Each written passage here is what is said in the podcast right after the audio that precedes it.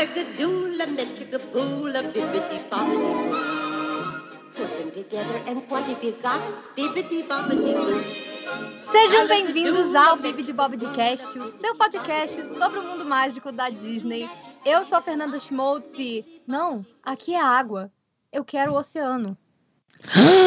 Meu Deus, nós já começamos com essa. Eu sou Manuela Elias e, honestamente, gente, se você saiu de Soul sem ter uma crise existencial, você é privilegiado, sim. Hoje nós estamos aqui para falar um pouco sobre o novo filme da Pixar e nós não estamos sozinhas. Quem está com a... A gente fica até nervosa, né, amiga? Fico até, ó, sem Gatilhos. saber o que dizer. Quem está aqui com a gente, Fê? Conta pra nós. É uma pessoa que já tem a cadeira cativa nesse podcast. Sim. A gente precisou chamar alguém para ajudar a gente aqui a não ficar só chorando durante o programa. Então, cá está o glorioso, o cremosíssimo John, do Tralhas do John. Estou aqui para falar sobre o novo desenho animado favorito de Jean-Paul Sartre. é bem por aí, gente. Né? Vocês sentiram essa vibe? Vamos lá, vamos, vamos começar falando um pouco assim. Soul é o novo filme da Pixar, gente, que está disponível no Disney Plus. Saiu dia 25 de dezembro. Por quê? Porque a Disney falou: vou explodir a cabeça de todo mundo no Natal, entendeu? Sim. Foi basicamente isso. Era um filme que estava previsto para ser lançado, enfim, nos cinemas, gente, como, né, maioria das coisas desse ano, mas aí pandemia, Disney, enfim, Disney Plus chegou no Brasil e tal, e o filme acabou saindo para o Disney Plus. Agora, esse filme não é assim qualquer filme da Pixar, inclusive ele está muito longe disso, né, gente? Conta aí um pouquinho. Não. Finalmente a Pixar pode fazer sua versão de O Céu Pode Esperar. John e referências muito refinadas, muito Sempre, refinadas. sempre. É, assim, esse filme é um filme do Pete Docter, né? Então, só por isso, a gente já fica muito empolgado. Porque, para quem não sabe, o Pete Docter, ele é o atual chefe criativo da Pixar. Ele assumiu em 2018, depois da saída do John Lasseter, né? Depois da demissão mais do que justa do John Lasseter. Uhum. E apesar dele ser um dos diretores que, que são mais tímidos esquisitinhos, digamos assim, você não, imagina, não imaginaria ele sendo um frontman e apresentando as coisas, que é o que um chefe da, da Pix- é, que é o que o chefe criativo da Pixar também tem que fazer. Cara, ele é sensacional, ele é real, acho que aquele nerd estranho que ficava sozinho, pensando demais na vida e com poucas skills sociais, sabe? É, porque o, Uhum. o John Lester era tudo cheguei, aparição, falava pra caramba. É. Ele, tipo, tem cara de leva cuecão até hoje. Ele é tudo, tudo timidozinho e, e, e fechado e é meio visualmente esquisito. Ele é alto pra caramba e tem uma cara meio esquisita. É, pois é, pois é. Mas ao mesmo tempo, ele é com certeza o diretor mais ousado da Pixar. Por isso que eu acho que não teve nem muita competição assim na hora de escolher alguém para liderar o time criativo, sabe? Porque ele é que geralmente faz os filmes com as ideias mais absurdas e que você fica tipo, cara, como é que vão fazer isso aqui? E aí, quando você vai assistir, você toma um socão na cara, assim, sem nenhum aviso, entende?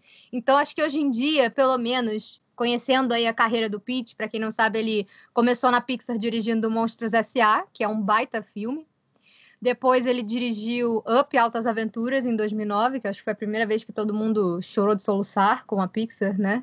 Uhum. É, e depois, na década passada, ele fez Divertidamente, que é um negócio assim espetacular, que ninguém imaginava que a Pixar ia tentar entrar numa história tão complexa numa animação. E isso acho que vem muito de tipo, as pessoas acham que desenho animado é uma coisa para criança e a Pixar, graças a Deus, está aí para provar que que o desenho animado pode ser para todo mundo, sabe? A animação não é um meio restrito para as crianças. E eu adoro como eles conseguem fazer os filmes de um jeito que as crianças conseguem se divertir mais que os adultos têm mais camadas para absorver também. Então são filmes que sempre fazem a gente pensar, sabe? É, porque a Pixar sempre teve um negócio meio é, focado, um, um, apesar de eles serem sempre filmes tipo para todas as idades e tem esse, esse apelo infantil como tudo da Disney, é, eles sempre pegavam nos temas muito uma coisa para a gente mais velha, por isso teve tanto daquela fase que falava muito sobre paternidade e tal, e É, tantos filmes uhum. da Pixar são sobre personagens mais velhos interagindo com crianças.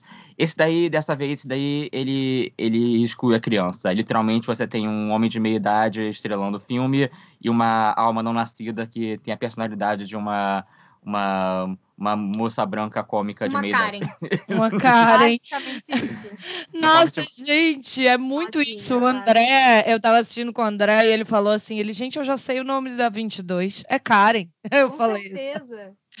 Exatamente. Mas, gente. Mas não, não, não, peraí. Em defesa dela, eu, falar, eu, falar, acho que, eu acho que a experiência toda dela com o Joe vai, vai, vai, vai manter ela na, em terra menos racista que a típica Karen. Com certeza. Com certeza, com certeza. Mas, gente, vamos falar um pouco sobre o filme, então, né? Para quem. Ah, galera, se você ainda não assistiu, óbvio, se é uma review, vai ter spoilers, com licença. Mas, vai assim. muitos spoilers, gente. Muitos spoilers o tempo inteiro, mas vamos contar um pouquinho do filme, assim. Quem, quem, quem se habilita aí a, a fazer a sinopse? Ah, eu posso fazer. Gente, ah. esse filme era para ter saído no meu aniversário. Eu fiquei tão deprimida. Eu queria muito ter visto ele no telão. Era a coisa que eu mais estava empolgada para ver, assim do ano inteiro, sabe? Então, foi foi um presente poder assistir ele no Natal, mas ainda assim eu queria ter visto ele na tela de cinema como ele foi projetado para ser, porque uhum. o Soul ele acaba sendo uma experiência que é bem, sei lá, transcendental, eu diria, porque uhum. ele não só fala sobre o propósito da vida, que é um dos temas mais cabeludos de alguém tentar fazer um filme sobre, mas ao mesmo tempo eles fazem essa jornada de um jeito tão pessoal que você, todo mundo que assiste o filme tem uma experiência diferente e consegue pensar na própria vida. Das pessoas que eu já vi na internet, no Twitter, sei lá, no, nos sites aí comentando, todo mundo teve uma sensação diferente, uma coisa que você parou para pensar e falou: "Putz, isso aqui eu tenho como levar esse aspecto aqui para minha vida, sabe? Então, ele é um filme que se chama Soul, não é só pela questão da alma, mas também porque ele é um filme que se passa em Nova York e num reino espiritual, né? Que é onde ficam as almas, é, tanto antes quanto depois da morte, eles têm todo o esquema lá que eles desenvolveram. É que nem o Divertidamente, tem todo um, uhum. um, um modo de funcionar diferente que você não imaginaria, né? E eu acho que a Pixar é muito criativa quando se trata disso. Eu gostei muito do que eles fizeram, mas enfim. O filme todo, ele é essa ponte entre a vida, o que a gente espera da vida, e como lidar com, com, com a morte, como lidar com. e como a nossa personalidade é feita, né?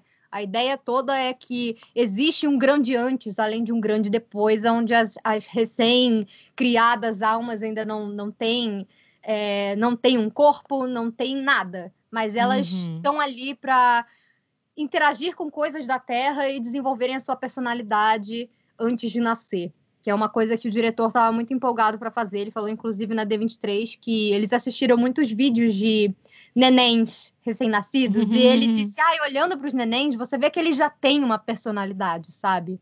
Eles podem não saber falar, mas ele já tem uma forma toda típica de olhar coisas que eles gostam, coisas que eles desgostam, então que eles partiram a partir daí.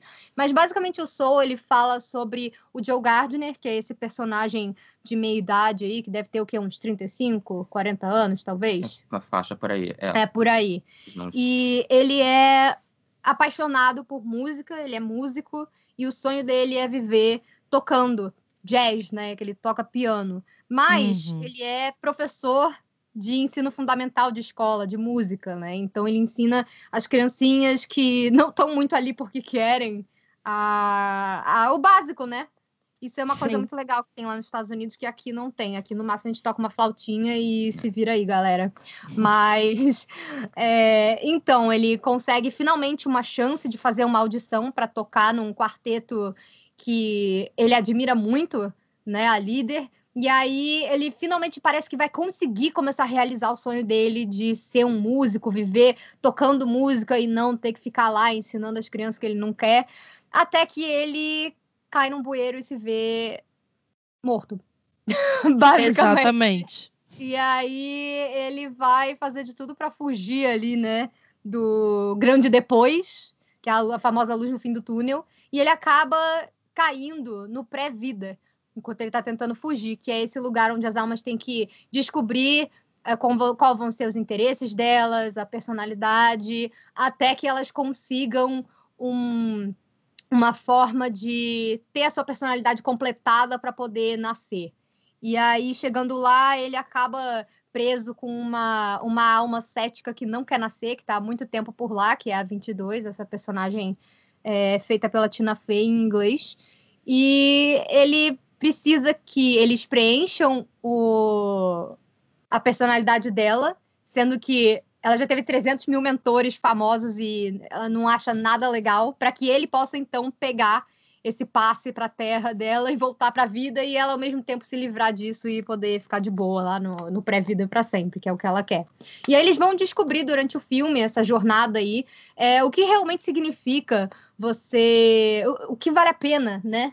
Da gente viver até onde vão os nossos sonhos, é, como a gente pode lidar com as coisas, como lidar com as cartas que a vida nos dá, sabe? Por mais que a gente queira muito uma coisa, às vezes a gente não vai conseguir ela da forma que a gente imaginou. Então ele é um filme que ele faz essa literalmente essa ponte, né, entre uma alma que não uhum. quer nascer e um cara que é extremamente apaixonado por uma única coisa, que ele acha que é o um motivo para ele estar tá vivo, e os dois vão descobrir juntos qual é o meio termo entre isso, né? E a gente vai ver basicamente um filme sobre é, por que vale a pena viver.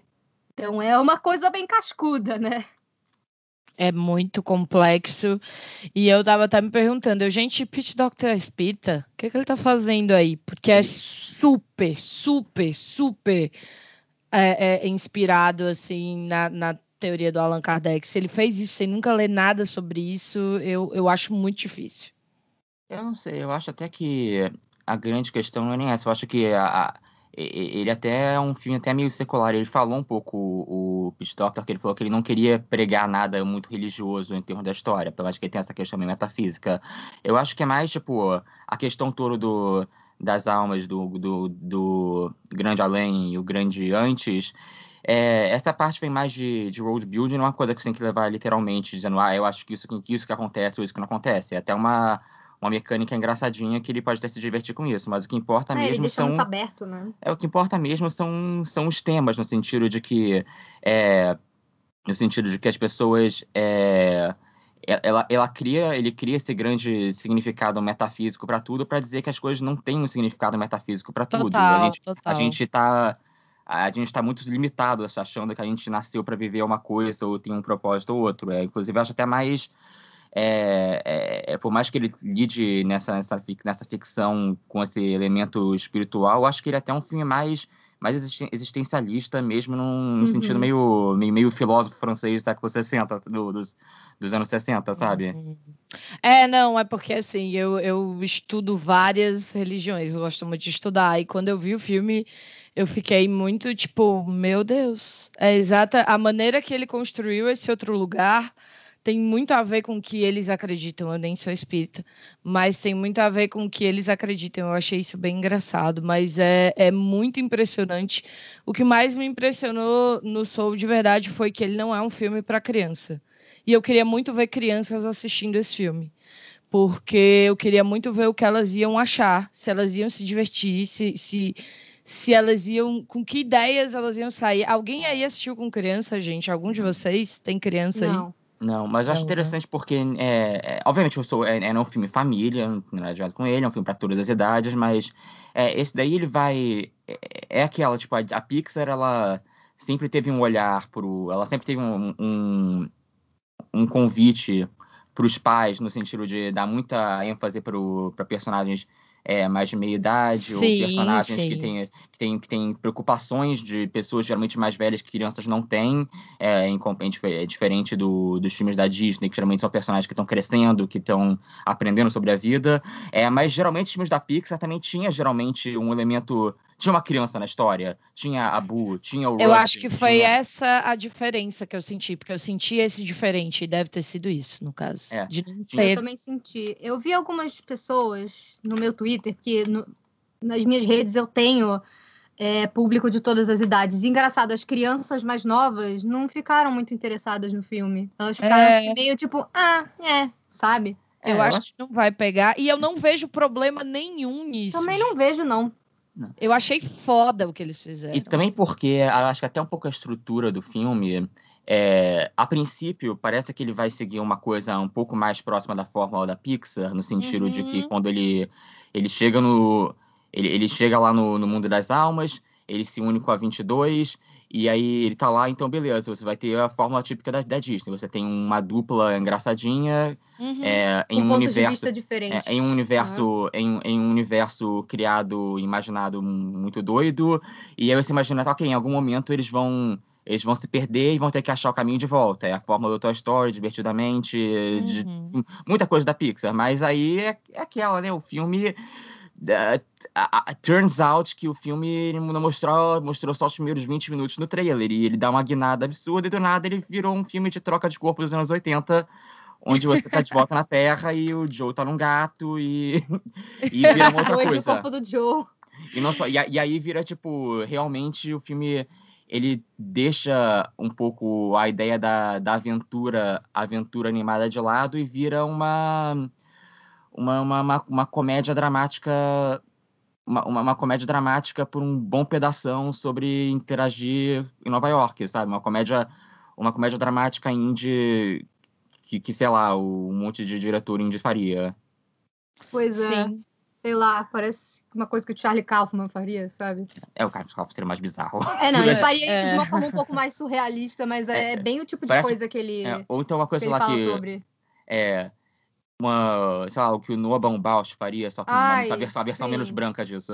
Gente, eu me senti muito contemplada. A gente estava até falando antes de começar a review que para mim é, é, um afago do millennial, porque essa é a crise do nosso tempo. A gente cresceu achando que a gente era o alecrim dourado que nasceu no campo sem ser semeado e que a gente ia poder estudar o que a gente quisesse e que a gente ia ganhar dinheiro com isso. Aí Não, veio o capitalismo. Gente, e que contanto que a gente fizesse uma faculdade, que a gente amava, a gente né? ia ter um emprego, segurança, uhum. poder comprar casa, construir família novos, que nem os nossos pais, né? Isso. Mas não foi isso que aconteceu, porque a economia que... explodiu. É, e que quanto mais a gente fizesse algo que a gente amasse, mais valorizado a gente ia ser por isso, porque muitos dos nossos pais, os boomers, não, não faziam o que gostavam, mas ganharam dinheiro, conseguiram ter seus filhos, comprar seus carros, suas casas, ter sua aposentadoria, porque eles trabalharam numa época em que a economia estava numa guinada absurda. Então eles conseguiam fazer tudo isso.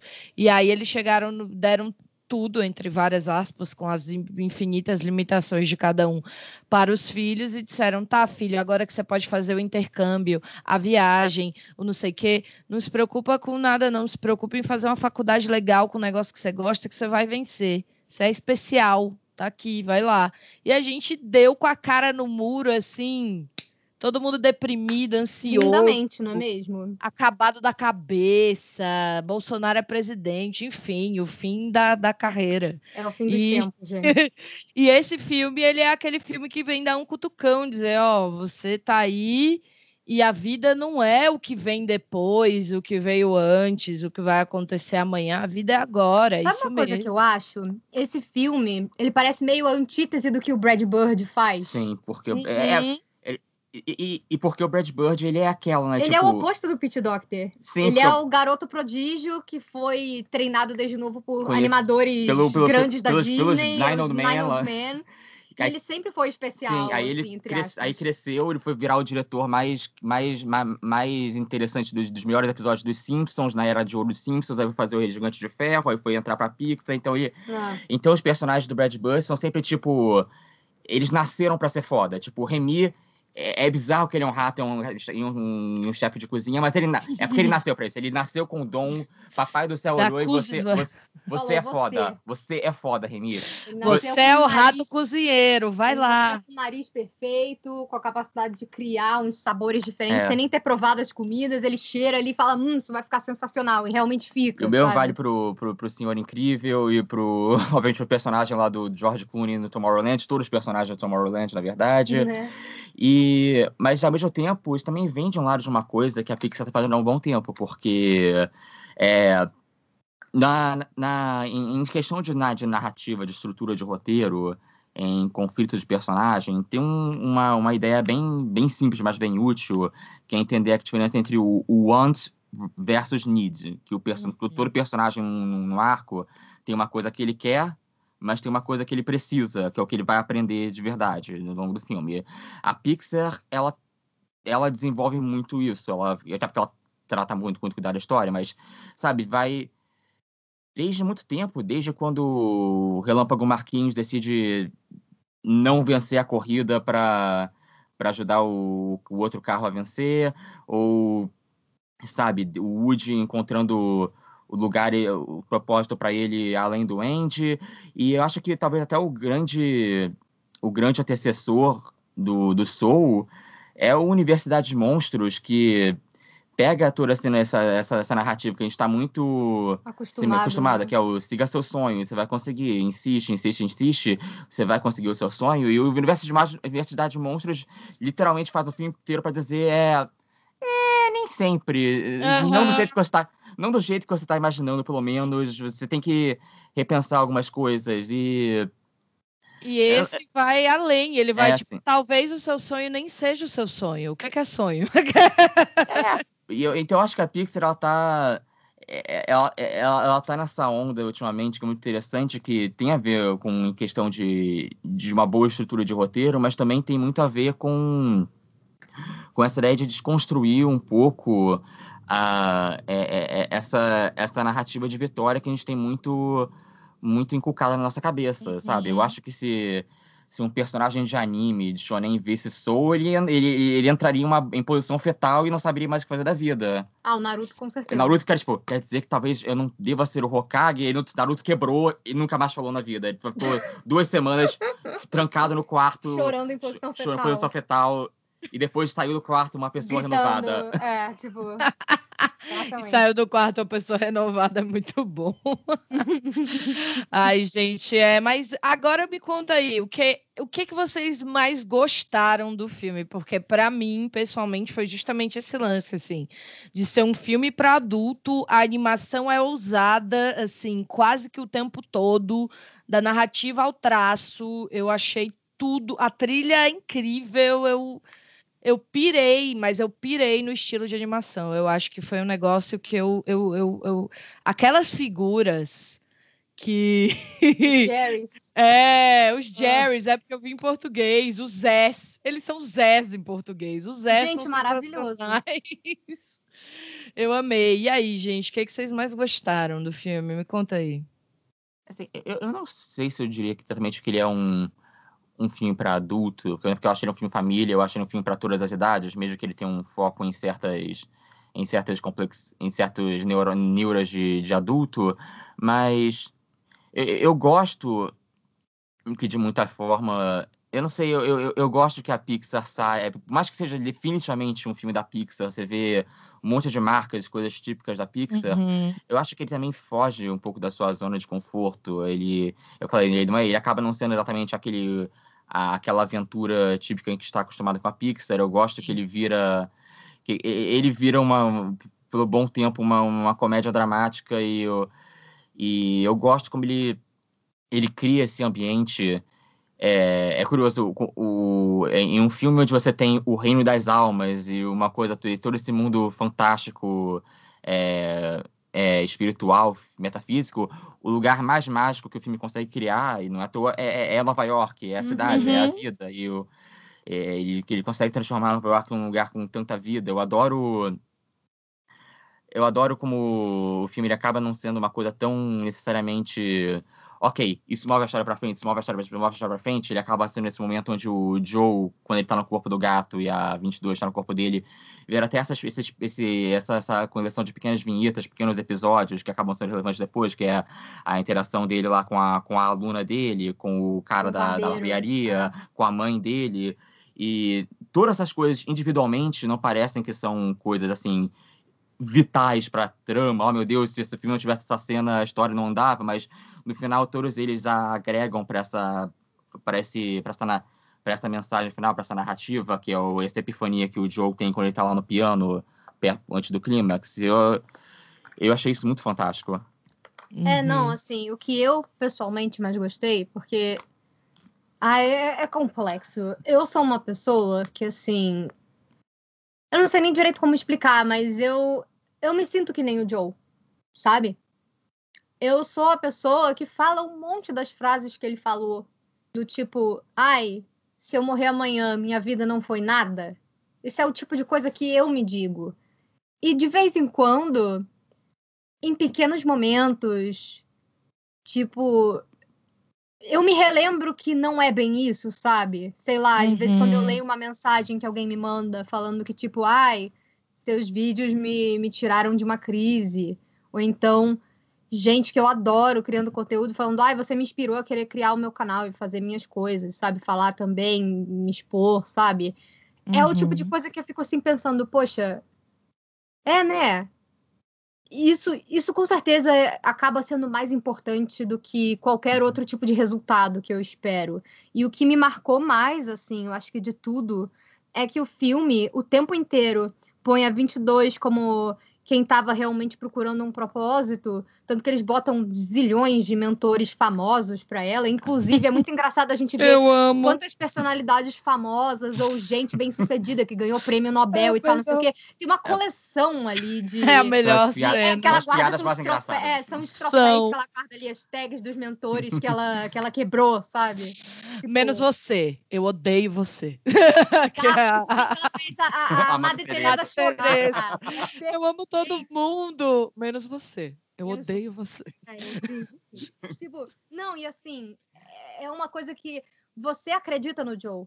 O trailer já começa com um grande discurso motivacional do Joe. E nos dias de hoje, onde a gente vê o quê? Coach, CEO grande de empresa, dando discurso inspirador, você acredita que é isso? Tipo, você fala, cara, eu nasci para falar com as pessoas, ou eu nasci para tocar música, eu nasci para fazer muito sucesso nessa área aqui, ser um grande pesquisador, ou sei lá. E você acredita, você vê essas pessoas, as celebridades, e você fala, poxa, essas pessoas, elas fazem tanta coisa, né? E eu tô só aqui vivendo dia após dia, pegando transporte público. Minha vida meio Uhum. que não significa muito nada. Se eu morrer, não vai fazer diferença pro mundo, sabe? Isso é uma coisa que eu, como uma pessoa que teve muitos problemas quando criança e tem muitos traumas com questão de, de se sentir invisível e ter ficado muito sozinha, eu tenho um problema de autoestima que se desenvolveu de uma forma que toda a minha vida dependia da aprovação das pessoas. E até hoje depende um pouco ainda, sabe? Eu Uhum. fico. E eu lembro o Joe falando, ai, depois que eu tocar, depois que eu conseguir tocar no, no- e, fazer o que eu quero, cara, vai ficar tudo bem. Ele chega a falar pra 22 no, no metrô, tipo, ai, olha essas pessoas, todas tristes aqui, com irritadas, olhando pro nada, elas têm que fazer isso todo dia. Mas quando eu conseguir tocar hoje, cara, minha vida vai ser diferente. Eu vou ser um novo Joe Gardner. Isso foi uma coisa que me pegou muito. Porque eu era uma pessoa que eu sempre procurava eh, esses objetivos para falar, não, quando eu conseguir isso aqui, eu não vou mais me sentir um lixo. Uhum. E o engraçado é, assim como ele toca e depois ele vira para Doroteia e fala, cara, e agora? E ela fala, e agora a gente volta aqui, faz tudo de novo amanhã.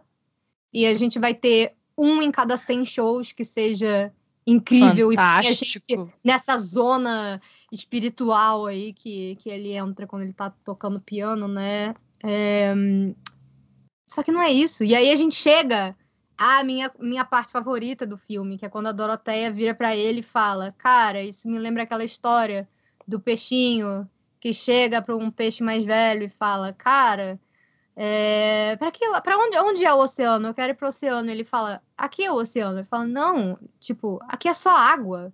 Eu quero o oceano, tipo, eu quero mais. Você cria na sua cabeça essa ideia de que, ai, a vida do dia a dia, até como o Joe fala para 22 também, tipo, ah, não, isso daqui não é o seu propósito. Que ela fala que ela, ah, eu Uhum. posso olhar para o céu, andar, eu sou bom em andar, comer, sabe? Uhum. E ele fala, cara, não, isso é só atividade mundana.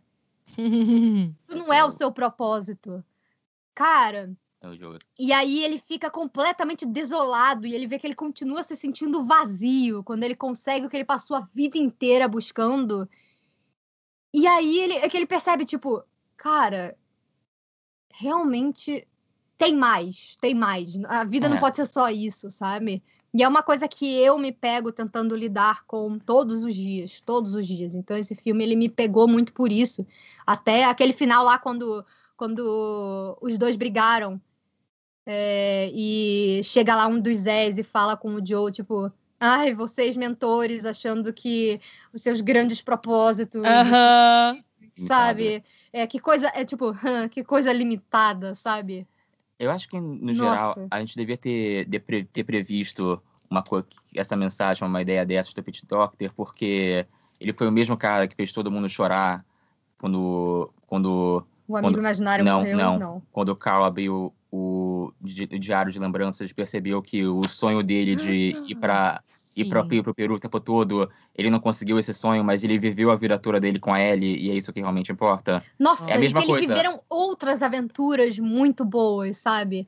E tipo, é a aque- mesma- aquela, aquela cena inicial lá, quando eles estão envelhecendo, que você vê, ai, vamos juntar o dinheiro. Eles passaram a vida idealizando esse momento, né? É, de E um aí, ai, deu problema, quebrou o carro. É, a gente precisou pra consertar um negócio que quebrou, sabe? E eles nunca conseguiam, nunca conseguiam, sabe? Ele pensa Uhum. que, a, que a- ou seja, teoricamente a vida deles teria sido um fracasso pela, pela, por não É, que eles não esse podiam ter objetivo. filhos, eles não puderam fazer, ir Mas- pro lugar que eles queriam. Mas aí tem essa realização de que ele viveu essa grande vida o tempo E todo. que ela e- tava muito grata e feliz por isso. Sim. E o engraçado é que no final, o Joel só ganha uma segunda chance. Cara, essa cena é de arrepiar.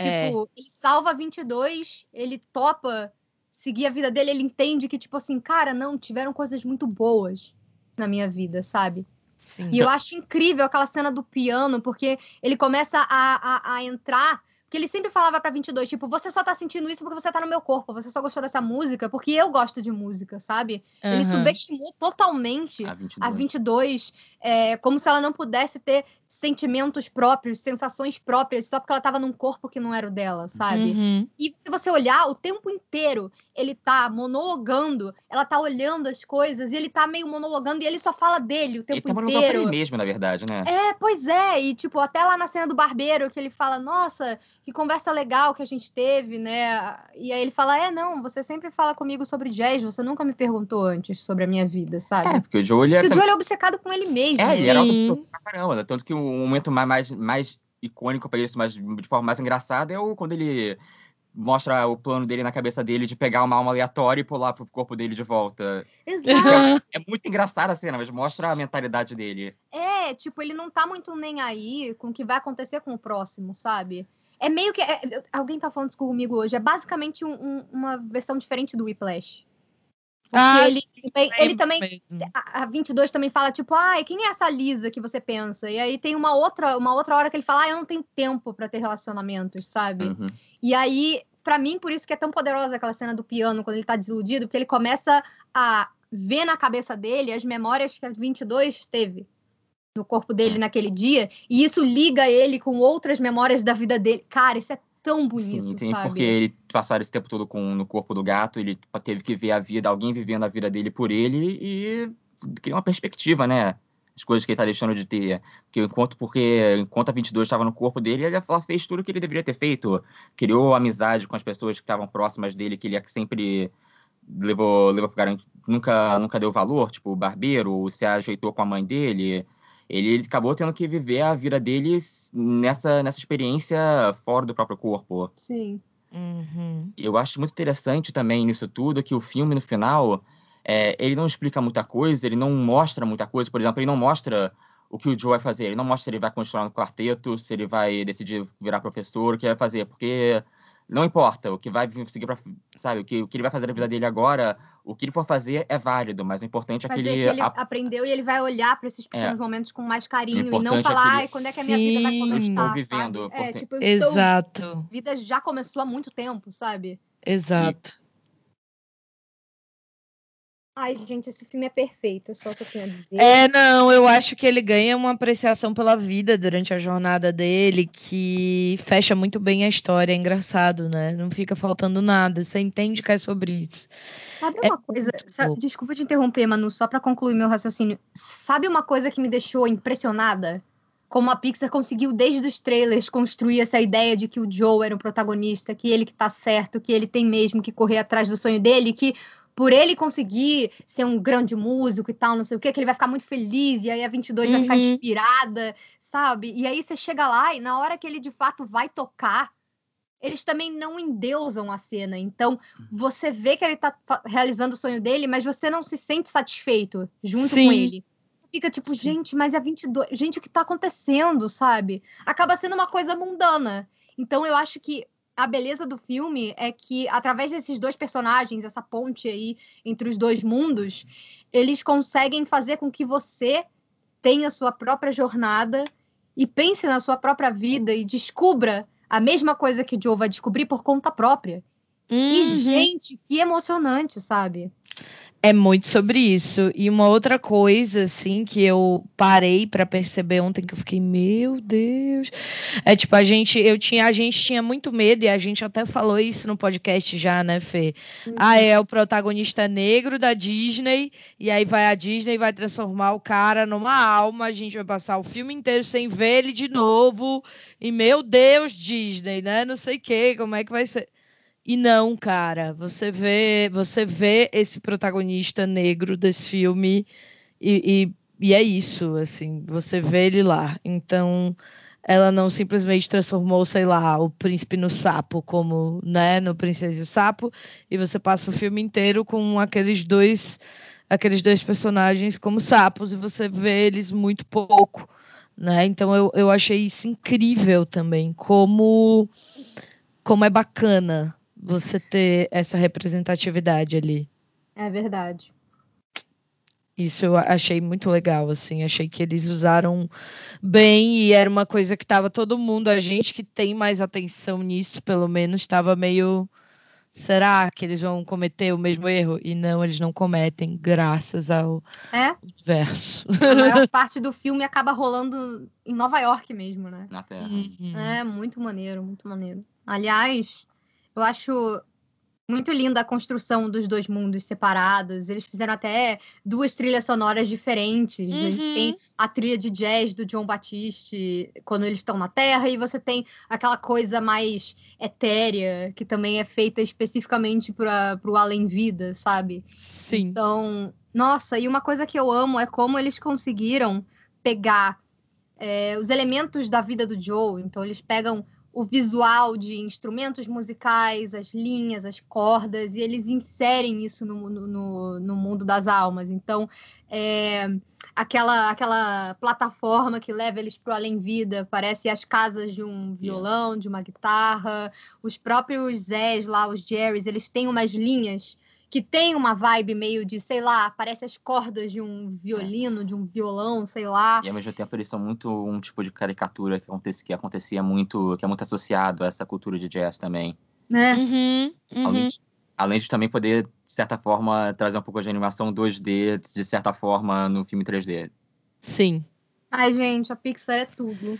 Eu saí do filme assim encantada porque eu disse, eu sabia que ia ser um filme incrível, mas eles me entregaram algo que eu nem sabia que eu precisava ver, sabe? Assim, e eu fiquei, meu Deus, como a animação tem, tem momentos sublimes, né? E isso é uma coisa que, por gostar de animação, eu já sabia, mas eu, eu, eu falo muito, essa noia que as pessoas têm de que animação é uma coisa infantil, é a mesma noia que as pessoas têm de que videogame não é arte né?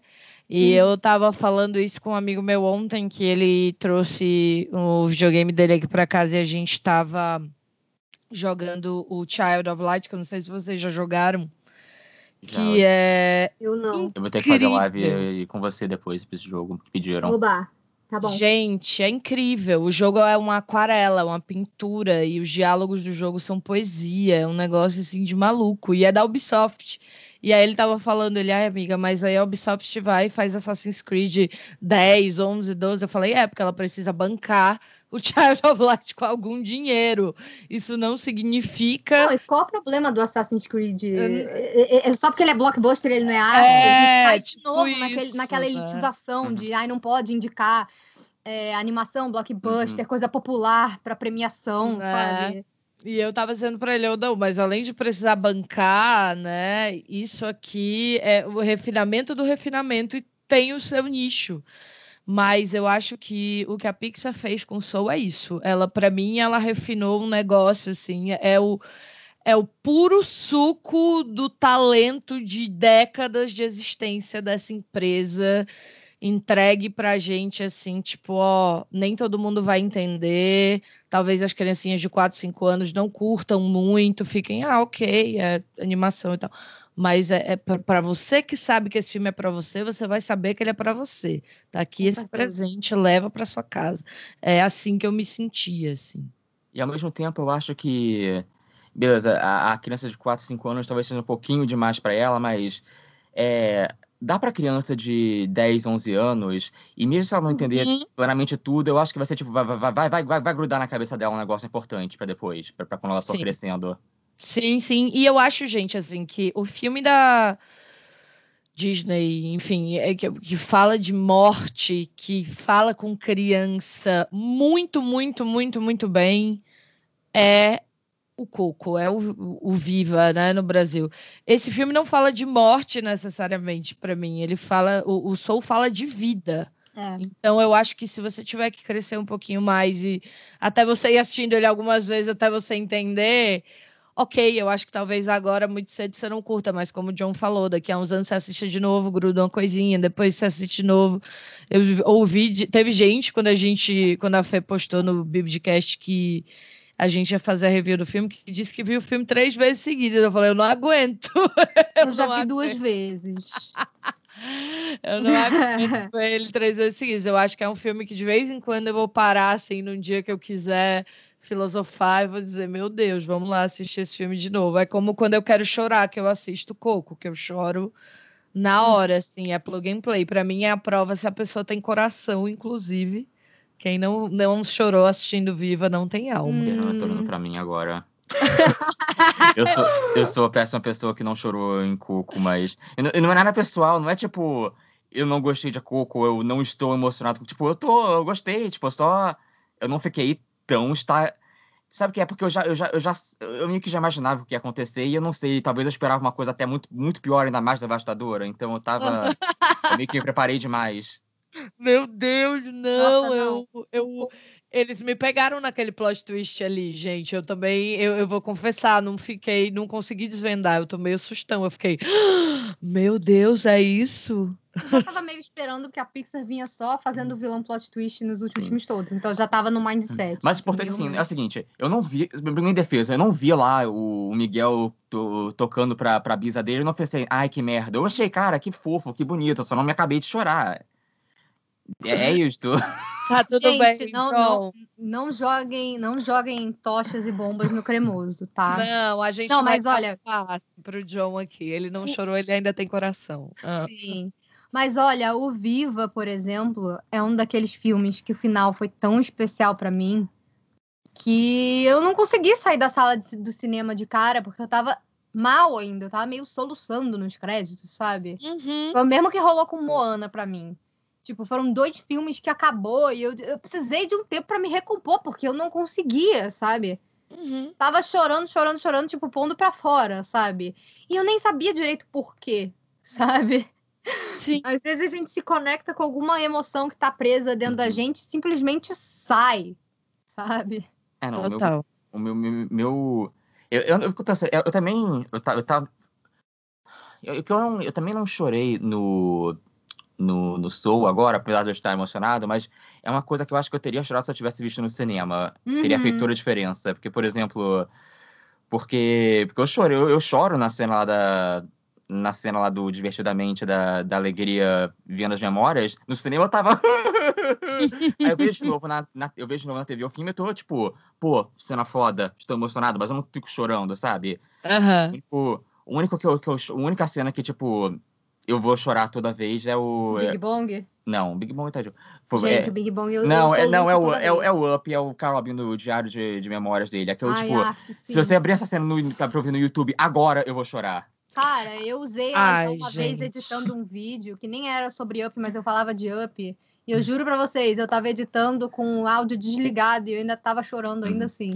Eu É queria muito, muito, muito uma, uma câmera na minha cara quando eu assisti Viva, quando o Miguel cantou pra vovó. Meu Deus do céu, Aí eu socorro. não quero não, Acho gente. que foi a cena que eu mais chorei, assim, de um filme da Pixar na vida. Claro que individualmente também correu uma lagriminha e tal. Em Up, enfim, nos primeiros minutos do filme eu, eu chorei igual uma desgraçada. Mas é, é, eu também não chorei com Soul. Mas eu não chorei porque eu tava chocada com a coragem assim, da Pixar carregar a gente por essa história, que eu acho que é super necessária, eu acho que é um grande acerto deles, assim. E eu, no final, eu tava, meu Deus, não acredito que eles fizeram isso, que, que excelente. Amei. Né? É, Nossa, foi essa sensação que eu tive. Pra mim, pra mim, é porque eles não iam fazer isso, porque, enfim, ainda é. Eles ainda precisam de um final, sabe? Mas eu não Uhum. imaginava que eles fossem deixar o, o Joe viver. Eu Então, imaginava que ele real ia, tipo, ficar feliz, ver que a Sim. vida dele foi legal. Aquele final lá onde ele fecha o olho e abre o braço, você fala assim, pronto, ele morreu. Se acabasse ali, eu já tava, tipo, muito satisfeita. Mas eu, Mas eu sei- achei muito lindinho aquele shot É. final. eu achei, eu achei bem apropriado, porque Eu achei uma graça. é, se o filme fosse realmente um filme sobre se ele conseguisse tocar a vida dele, teria, teria feito sentido. Se esse fosse o ethos do filme, faria Hum. sentido ele morrer no Uhum. final. Hum. Mas como o ponto do filme é tipo, não, a ideia é que você tem que começar a aproveitar a própria vida nas pequenas coisas. tipo, Exato. aí, aí, aí, então realmente faz sentido que o final É termine com ele vivo. Verdade. Eu senti essa vibe. Teve alguma coisa que vocês não gostaram, gente? Ah, Eu não gostei que o filme acabou. eu não sei, tipo, só coisa muito babaca, tipo, coisa que não é defeito de verdade. Tipo, Uhum. eu pergunto, tipo, sei lá, tipo, perguntas muito inúteis, tipo, por exemplo, por que ninguém sabia que o Joe tava no hospital em coma? Tipo, ele não tinha Uhum. identidade, mas. Mas, tipo, por que o filme precisava disso? Essa é a resposta. Porque o filme precisava que a mãe dele não soubesse que ele tava em coma. Tipo, isso não é um Exato. problema de verdade, é uma besteira. E sei lá, foi talvez um pouco um pouco fácil demais no final o Joe voltar à vida, mas. É, nada relevante, sabe? Eu amei eles enganando o Não, cara. foi engraçado. Foi, Outro foi negócio. engraçado. Foi- Gente, o negócio agora. O que que é aquilo ali? Eu acho ótimo. Uma piada boba que sempre funciona. É, é tipo, olha lá. Foi, engra- foi engraçado, mas foi, Foi, tipo, uma solução simples pra, tipo, encerrar o filme logo. Ai, gente, mas é isso. Não tem vilão, o vilão é ele mesmo. Eu amei. Não, É, é assim, o, tem até o, o personagem lá, o... O Terry. é- ele é um antagonista. É, mas. É, ele até, até representa um pouco isso, mas não chega Tá a ser um fazendo o vilão. trabalho vilão. dele, mas a história, né, tipo, É, ele mas- não tem um papel é. realmente grande. É, tipo, ele tá é, é que ele tá fazendo o, papel de, papel- o, o trabalho dele, mas ao mesmo tempo ele é muito babaca, então você. Ele é É, tipo, ele é o único é. Jerry que é escrotinho. Se ele- Ai, se- se gente, ele tivesse- é o- Se ele estivesse fazendo o trabalho dele sem ser um pau É. no cu, Ele tinha que ser o dono da repartição pública. Ele fica, vou achar esse número. ele consegue o, o, o prêmio que ele pediu pra dar pra Gente, ele ele mesmo. pediu um troféu, cara. Essa Você vê que cena é aquelas muito entidades boa. elas não têm vida. Elas, inclusive, só estão naquele formato. Eles falam, não, a gente tá nesse formato aqui, falando assim com vocês, porque é como a mente de vocês é É, capaz de gente- compreender, sabe? A gente é um conceito, é um conceito abstrato, abstrato. metafísico. Eles até falam uma frase lá cheia de coisas, mostram as imagens, tipo, a gente é um conceito metafísico de não sei o que, não sei o que lá. E eu fico assim, uhum. Mas, Mas, vocês- mas, mas assim vocês entendem a gente. mas, Tá e- mas porque é engraçado, tem esse personagem aí que age como um bibliotecário neurótico. É, total. E eu acho que. Ele parece, sabe quem? O Dwight do The Office. Sim. Ele é, ele é o Dwight no The Office. Ele fica, não, mas as regras, mais isso, mais aquilo. Gente, eles acertaram assim, olha, eles acertaram muito, muito, muito. E eu acho que, pô, tem nem o que dizer, vai assistir Soul se você ainda não viu. Se você viu, conta pra gente aí o que você achou, se você achou algum outro, alguma coisa que você não gostou aí no filme e a gente não, não, não tem pra dizer, porque eu fiquei pensando, gente, o que é que eu não gostei? E é isso, são pequenas bobagens, mas eu acho que nada afeta a grandiosidade do filme. Agora, claro, queria ter visto no cinema, que eu acho que isso é unânime entre nós. O filme claramente foi feito para você ficar assim bestificado no cinema, eu acho. Seria incrível. Tem, tem uma última, um último personagem que eu esqueci de falar. que eu acho interessante, que é o, o nosso maluco beleza que. Ah, é, gente. Acho que eu não lembro o nome dele. Também não, mas ele é Mas. hilário. E, e- e ele é muito bom. Eu achei o personagem muito interessante.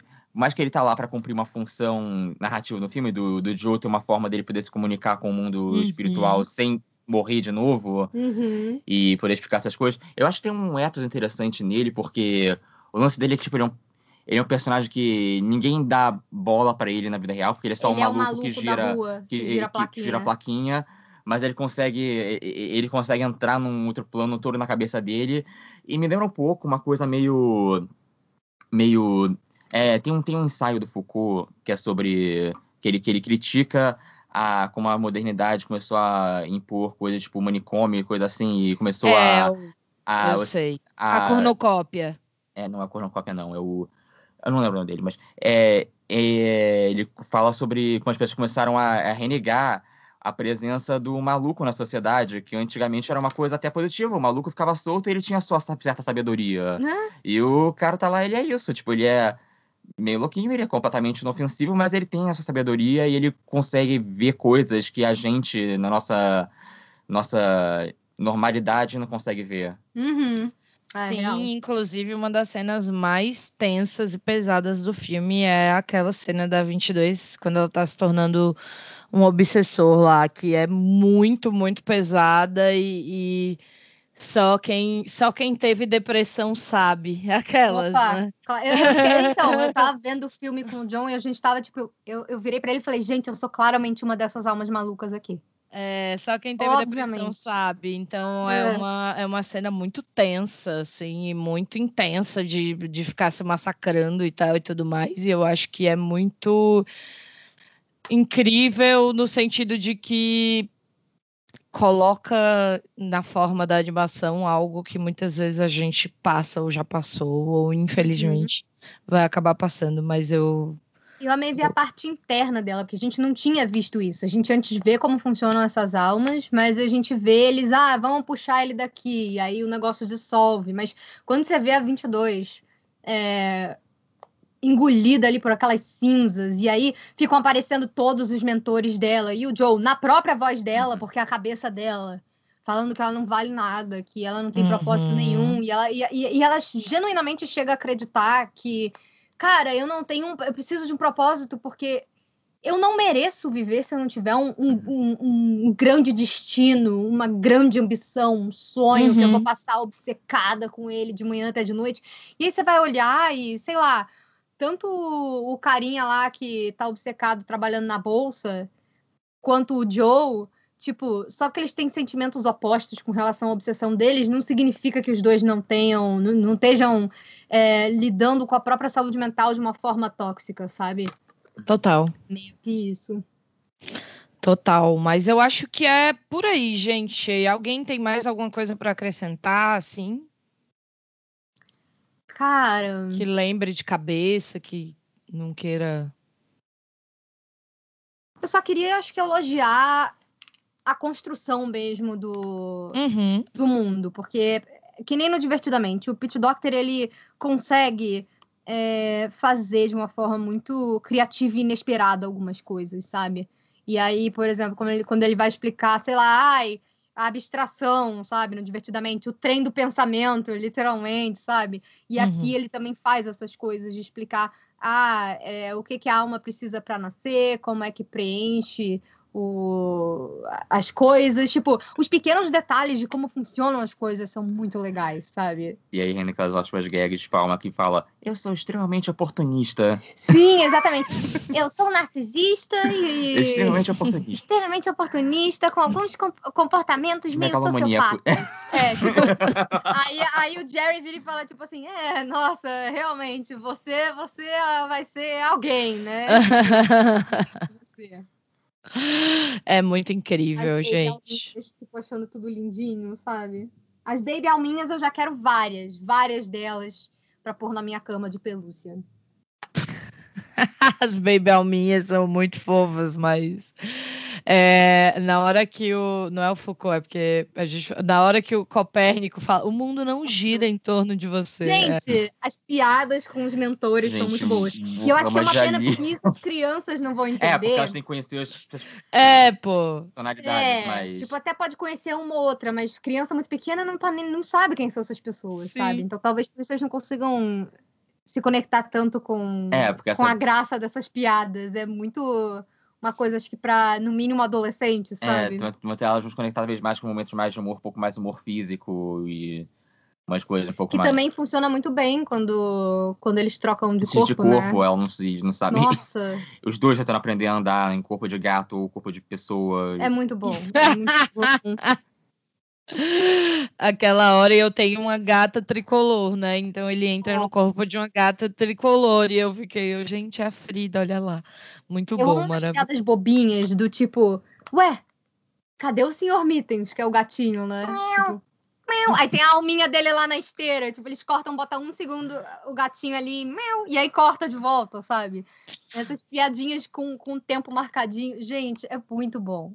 É muito legal trazer essa leveza, porque a história hum. é super assim, cheia de complexidade. Então faz muita diferença esses momentos em que vira uma comédia e tal. É muito legal. Uhum.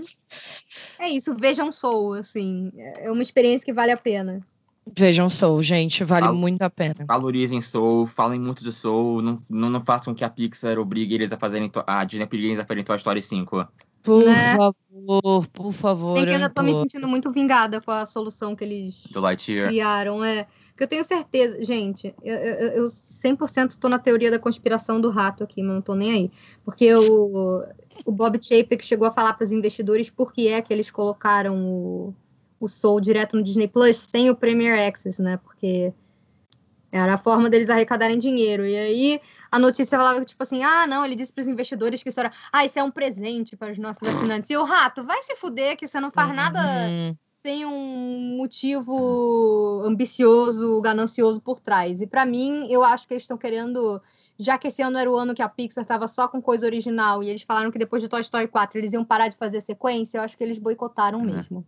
Ainda mais porque era do Pete Doctor, que é o diretor criativo, eu acho que eles boicotaram de sacanagem. Eles viram que o Dois Irmãos se ferrou. Então, assim, eu tô muito feliz porque parece que o Soul continua sendo o assunto mais falado uhum. e, na internet, e ele tá ali, inclusive, saindo junto com Mulher Maravilha, que é, assim... Tá todo mundo falando, mas falando mal? Exatamente. tipo assim, mesmo quem tá falando mal de Mulher Maravilha, tipo nós aqui, é... ainda assim eu tô vendo mais gente falando de Soul na internet. O Fico Soul feliz. gerou muito mais debate, sabe? Então, assim. Mas tem muito para falar desse filme, gente. Então, falem mesmo. Chamem os outros. Não chamem ninguém, porque estamos de quarentena. Mas liga, manda uma mensagem. Você já viu esse filme? Faz, assiste junto, faz um watch party, conversa sobre esse filme, porque eu acho que, especialmente pra galera ali a partir dos 15, assim, 12. Já tá que vai fazer já, da vida? É. Já dá Você já tá pirar. preocupado com o seu futuro? Já tá bom de ver.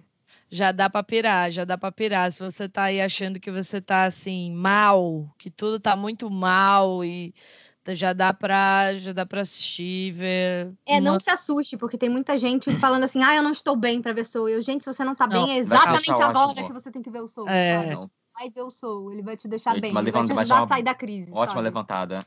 Uhum. Vai te dar uma ótima levantada. Você vai olhar e vai ver, meu Deus, tem futuro sim. Vamos nessa. Então assistam Soul, falem de Soul, não deixem. Adi... Esse é o momento, olha, depois de uhum. tantos podcasts falando mal das coisas. A gente está aqui falando bem num negócio. Muito Esse é bem num negócio. Essa é que é a Vamos diferença, lá. gente. A gente não gosta de implicar. A gente gosta de coisa boa, né? Exatamente. Então, assim, rato, não seja medíocre, sabe? Não seja, Nós gostamos não... quando você se esforça, né? Isso, quando você traz coisas desse tipo. Quem sabe? Eu acho que eles não vão fazer isso, né? De relançar no cinema, mas se eles fizessem isso. É ah, eu quero legal. tanto quando acabar a pandemia que eles. Nem que seja aquelas sessões comemorativas, sabe? Tipo, é... ah, tem a Cinemark que faz de, Nossa, ah, é final do mês, tem, sei lá, sessão de filme clássico, tem, ah, todo domingo de manhã tem sessão infantil, sabe? Pra rever filmes, tipo, eu, eu levei o John ano passado, a gente reviu Como Traça o Dragão 2 no cinema, que é uma das minhas Uhum. animações favoritas, eu vi que tava passando, sei lá, 10 da manhã no cinema, eu falei, foda-se, vamos, no domingo, sabe? Vamos. E fomos, e foi incrível, sabe? Então eu espero de coração que eles consigam, mesmo que num lançamento limitado, quando tiver tudo ok, a galera vai querer ver alguns desses filmes na- no telão, é inevitável, sabe? Então, por favor, É deem aí. amor pro Soul. Gente, eu quero, eu quero, eu quero o lançamento limitado, a dobradinha do Soul, Dois Irmãos, um dos melhores eu quero anos da também. Na, na real, eu acho talvez, tipo, possivelmente o melhor ano da Pixar e o pior ano da Pixar ao mesmo tempo, Uhum.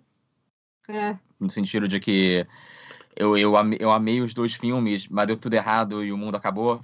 Gente, eu tô com tanto ódio que essa pandemia tinha que ter sido ano passado, pra eles serem forçados a lançar. Ai, já pensou? Ai, Queria tanto pra eu baixar sem pagar, poxa. por quê? Por quê? Que Deus. Enfim, gente. É isso, galera. Olha, contem pra gente, já falei isso, né? Mas comentem com a gente, quero muita gente falando sobre Soul, então manda mensagem pra gente aí nas nossas redes sociais, que inclusive Instagram e também o nosso Twitter, arroba Bibdcast. E se você Sim. quiser aparecer nos nossos episódios mensais aí de leituras de e-mails, de conversas com vocês, que é o Correio do Rato, manda uma mensagem pra gente no bibdebobdcast.gmail.com. A gente vai amar ler a tua história por aqui, o que é que você achou de Soul. Então, manda pra gente que a gente já tá afim, não é isso, galera? Com certeza. E especialmente se você chegou agora, tá conhecendo a gente agora, o episódio anterior desse é um Correio do Rato de fim de ano, que a gente riu muito, abriu o coração, falou um pouco dos episódios que rolaram aí esse ano. Então, se você quer ficar aqui com a gente, poxa, vai lá conhecer, porque a gente se divertiu bastante gravando também, né, Manu? Sim, foi maravilhoso. Mas e aí, se a gente quiser encontrar John nas redes sociais, como fazemos? Vocês podem me encontrar no epônimo, anônimo, incrível canal Tralhas do John, ou então no Twitter com arroba Tralhas do John, ou então no Instagram com arroba Tralhas do John, ou então você pode encontrar na minha casa, no endereço que eu não vou falar, só pessoa estranha. Ai, adoro, gente. A gente tá Sempre inspirado pós-sul. É. Ai, meu Deus. E você, Fê, como é que a gente te encontra por aí? Conta lá.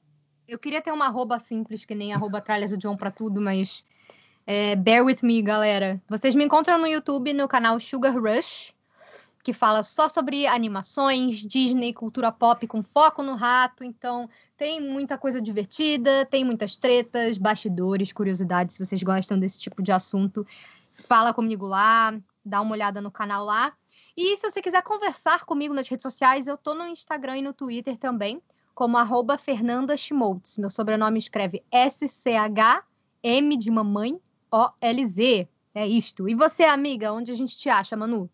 Gente, se você quiser conversar assim comigo pessoalmente, você vai lá no arroba Amiga do Rato no Instagram, que é o meu Instagram de Disney, onde teoricamente teríamos outros conteúdos sobre o assunto também. Porém, ele tá inativo no momento, mas me segue lá que ano que vem eu pretendo voltar com ele. Vamos torcer, vamos torcer. E aí também a gente está sempre respondendo todo mundo na medida do possível, né, Feira? Lá no Instagram do podcast. Então, Sim, sim, chega mais- também. Falem com a gente. E, ó, não fica bate um nessa de, ah, então vou seguir a Manu quando ela voltar. Segue ela logo, porque você tá sempre lá olhando as DMs e deixando comentário, não tá? sim, sempre, sempre. Então, vai lá. se vocês gente. quiserem falar comigo, vai lá. E, gente, é isso. Esse é o nosso último episódio do ano, nosso episódio especial de fim de ano. Agradecer toda a nossa audiência aí no Bibi de Bobcast por um ano maravilhoso, primeiro ano oficial mesmo do podcast rodando, e vocês Yay! dando mais de 20 mil views, views, plays, Play. pra gente. Orgânicas, que a gente nem gastou com divulgação. Nada. nada. Nada. Orgânicas. boca a a boca. gente fica muito feliz com as mensagens, com os comentários, com o engajamento de vocês com cada episódio. Então, continuem, espalhem a palavra do Bibi de Bobcast por aí, que a gente quer um 2021 ainda mais cheio de plays. Feliz ano novo, gente. Vacina nas nossas vidas, que a gente possa passar por isso definitivamente esse ano e todo mundo ficar bem. Não é isso? Sair mais forte também, principalmente emocionalmente de toda essa situação. E eu acho que Soul veio na hora certa para a gente relembrar quais são as prioridades, né? Quando a gente puder voltar a conviver em sociedade e como é importante também a gente não pensar só na gente mesmo, né? Pensar no próximo, uma coisa que a gente vem falando bastante aqui. Então, é, se cuida e mesmo se você achar que, ah, se eu pegar não vai acontecer nada, você pode ainda passar a infectar muitas pessoas que, né, que estão tentando se cuidar e muitas que nem estão saindo de casa. Então, Uhum. Vamos pensar um pouquinho no, no, no coletivo para a gente conseguir, né? É. Acho que vai ser bacana. Mas ah. é, o que, amiga? Ainda não acabou, né, amiga? Infelizmente, eu sei que foi um ano difícil para todo mundo, mas a pandemia ainda não acabou, gente. Então, responsabilidade, vamos lidar com isso mais um pouquinho, que daqui a pouco a gente vai ficar bem, com certeza. Então, feliz é. ano novo para vocês. Um beijo grande e é isso. Até os próximos, né? Até 2021. Então tá bom, gente. Tchau para todo mundo e ficamos por aqui. Um beijo, galera. Tchau. Ah, eu tenho que estar. Caraca. O John já tá no mundinho tava... dele, ele já tava lá tava no... na, zona. na, zona. exatamente. Pensando... Muito bem. É eu tava pensando John. aqui, como muitos dos temas de Soul, eu aprendi vendo Fullmetal Alchemist. Então eu tava aqui pensando nisso. Então fica aí a reflexão para vocês de fim de ano, não é mesmo? Sim. Quem não viu, quem não viu Soul, veja Soul. E quem viu Soul e não viu Full Metal Alchemist, veja e veja aprenda. Foi de 2003, na Brotherhood. Tá falando. Eu não vou nem dá... falar nada. Mas... Eu ia dizer, olha o que eu ia dizer, gente. Eu ia dizer, dá boa noite pra galera, John. Dá, dá... Boa noite, gente. Agora eu, tô, agora eu acordei. Eu, eu, tava, via... eu tava no meu, na, na minha Ele zona. literalmente entrou na zona aqui. Ele tava é a zona É a zona do vídeo ensaio. John, Exato. o que, que você achou de ser convidado cativo desse podcast em 2021? Como é que você dá aí um feliz ano novo para a audiência desse podcast, que é praticamente a sua audiência também? Ah, como daria um feliz ano novo? Eu sou péssimo, eu sou, eu sou péssimo desejando qualquer coisa de forma não irônica às pessoas. Por isso eu disfarço tudo com humor sarcástico. Mas, enfim, galera. Uh, hum, uh, é tipo, valeu, seus arrombados, beijo na bunda, 2021. É tipo, se vira aí o cretino, falou aquela. já... um, desejo a vocês um bom fim de ano, para um fim de ano mesmo. Chega de 2020, vamos, vamos superar essa parte. Vai, vai passar, gente. Vai passar, galera. Todo mundo de mão é. dada aqui. Então, vamos começar então... bem, sem Donald Trump. Sim. E é isto. Ai, ô Glória. Um passo de cada vez. A gente uhum. chega lá. Agora é sério, gente. Um beijo para vocês. Até os próximos. Tchau. Beijo. Beijos também. Bibidi, Bobidi, Boo! Goodness me, it's getting late.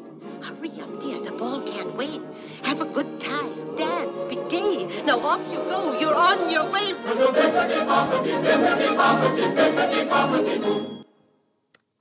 Muito bem. Gente, a galhofa desse final.